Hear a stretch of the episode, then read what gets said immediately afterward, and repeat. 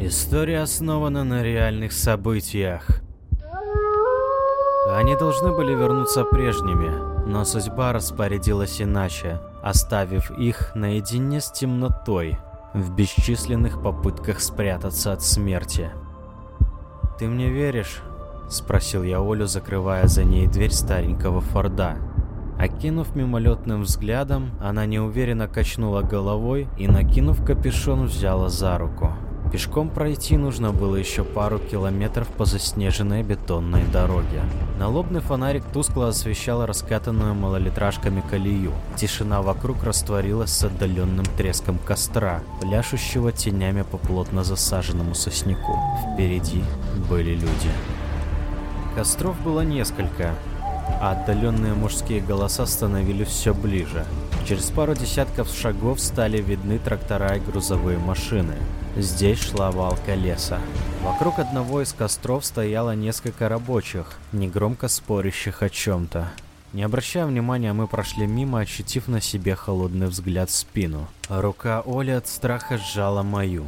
«Давай вернемся», — шепотом сказала она. Остановившись, я обнял ее, на миг закрыв глаза, и вскоре опешив от яркого света и скрипа тормозов. Из подъехавшей Нивы выглянул мужчина и дружелюбно спросил. «Эй, ребят, вы заблудились?» «Нет, мы туристы. Слышали, у вас тут интересные заброшенные места есть. Хотели посмотреть, пофотографировать». Изменившись в лице, мужчина грубо сказал. «Не надо вам туда». «Почему же? Вам не нужно туда». Повторив мужчина, резко нажал на педаль газа и поехал в сторону ожидающих его коллег около костра. Молча отдернув Олю в сторону уходящей в лес тропинки, я погасил фонарь и стал прислушиваться к звукам неподалеку. Нива тотчас остановилась около рабочих, а грубый голос водителя с эхом прогремел по лесу. «Быстро все в машину! Убираемся отсюда!» Спустя минуту раздалось два выстрела, а после удалившейся в глубине леса Нивы отдаленно стали слышны тихие звуки медленно спускающихся колес. «Бежим к бункеру», — сказал я. «Оттуда мы сможем по дороге добраться до людей». В бледном свете луны и пляшущего луча налобного фонарика мы бежали сквозь тьму, не ощущая ни холода, ни страха. Тропинка уперлась в невысокий бетонный забор. «Мне страшно», – дрожащим голосом сказала Оля. «Лёш, почему... почему они прострелили колеса? Как мы вернемся?»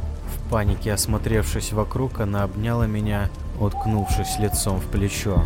Я смотрел сквозь дырки в заборе, пытаясь увидеть очертания здания и увидел угол строения, спокойно выдохнул. Учащенное сердцебиение успокоилось, и все звуки рядом утонули во тьме, даже дыхание Оли. Подняв голову, она дрожа смотрела вдаль, перестав дышать. Обернувшись, меня кинуло в холодный пот. Полсотни метрах стоял водитель Нивы и, не шевелясь, пожирая нас мертвым взглядом, смотрел на нас.